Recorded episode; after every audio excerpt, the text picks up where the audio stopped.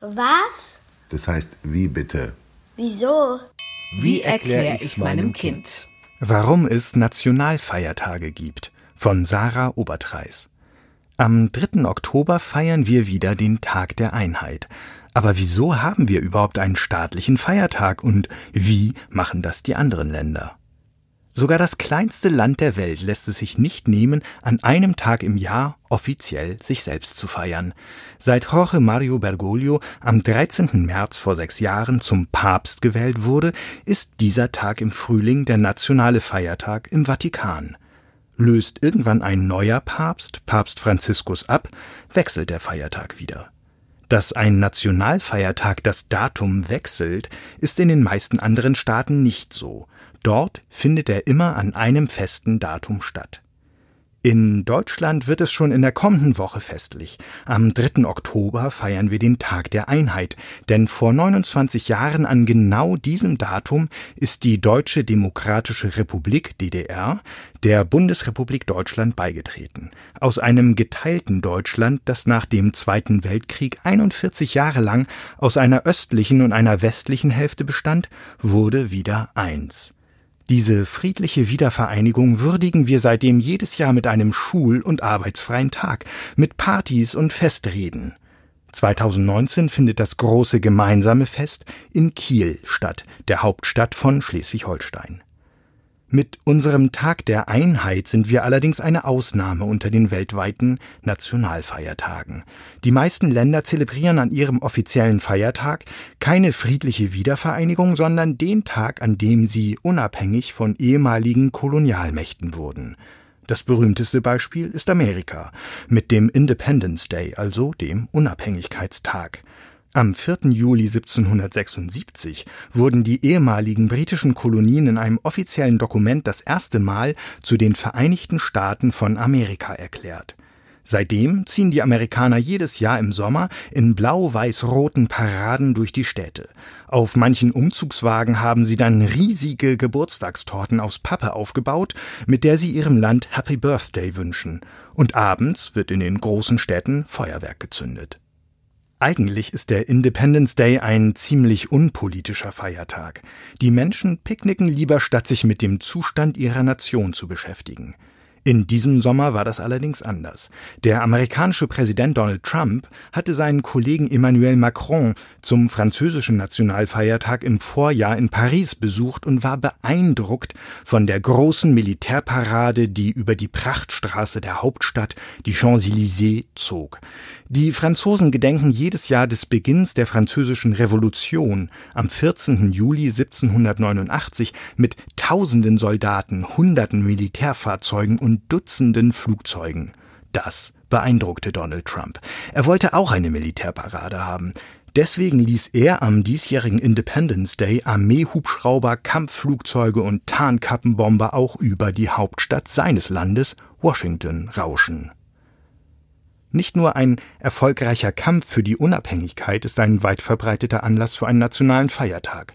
Viele Länder begehen die Krönungstage oder die Geburtstage ihrer Könige und Königinnen. Japan kann sich des ältesten offiziellen Feiertags überhaupt rühmen. Jedes Jahr am 11. Februar feiert die Inselnation die Thronbesteigung von Kaiser Jimmu, die wahrscheinlich 660 vor Christus stattfand, also vor 2679 Jahren. Mit so einem alten Feiertag kann Indien zwar nicht dienen, dafür hat das Land als einziges gleich drei nationale Feiertage. Jedes Jahr zelebriert Indien die Unabhängigkeit vom Vereinigten Königreich, das Inkrafttreten der ersten indischen Verfassung und den Geburtstag des Vaters der Nation, Mahatma Gandhi. Kein Wunder, dass die beiden Staaten neidisch werden, die keinen offiziellen Feiertag vorweisen können. In Dänemark gibt es zwar den Tag des Grundgesetzes, aber die Leute haben nicht einmal mehr einen halben Tag frei, und in Großbritannien fehlt ein Nationalfeiertag komplett. Es gibt viele Briten, die das ändern möchten, die auch an einem Tag im Jahr ihr Vereinigtes Königreich feiern wollen. Sie wurden in den letzten Jahren immer lauter. Vielleicht wird es also bald einen Britain Day oder einen UK Day geben. Das wäre angesichts des Brexits wahrscheinlich gar nicht schlecht, denn ein Nationalfeiertag ist nicht nur eine große Party, er erfüllt auch einen wichtigen Zweck. Staaten bestehen meistens aus vielen unterschiedlichen Regionen, wo Menschen leben, die anders sprechen und andere Gepflogenheiten haben als ihre Landsleute eine Region weiter. Da muss man nur an die Bayern und die Hamburger denken. Ein Tag wie der 3. Oktober ist wichtig, um zu zeigen, wir gehören alle zusammen. Wir haben eine gemeinsame Geschichte und eine gemeinsame Identität. Wir sind ein Land. Denn eine starke Gemeinschaft macht auch ein Land stärker. Aus diesem Grund hatten die DDR und die Bundesrepublik schon Nationalfeiertage, bevor sie wieder zu einem Land wurden. Damals dienten die Feiertage auch der Abgrenzung von dem jeweils anderen System. Die DDR feierte am 7. Oktober den Gründungstag ihrer kommunistischen Republik.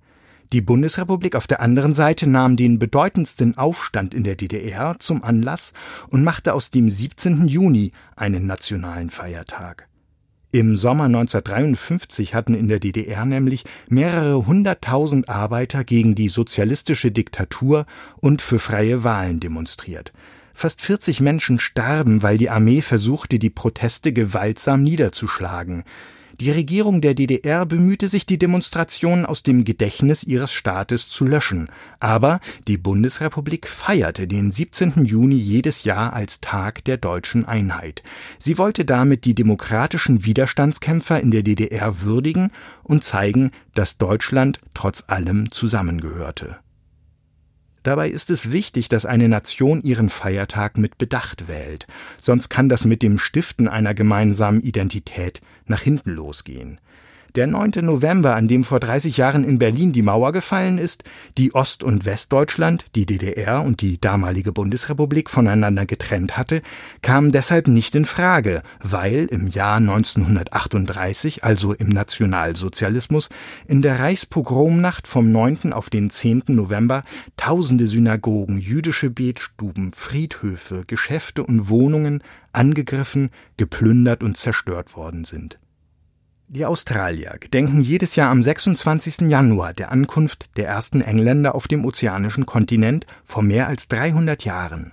Das Problem, die Engländer waren nicht die ersten Menschen, die Fuß auf das australische Festland setzten. Die Aborigines waren vorher da und wurden von den englischen Einwanderern jahrhundertelang unterdrückt. Es ist also verständlich, dass die Aborigines ihr Land lieber an einem anderen Tag feiern würden.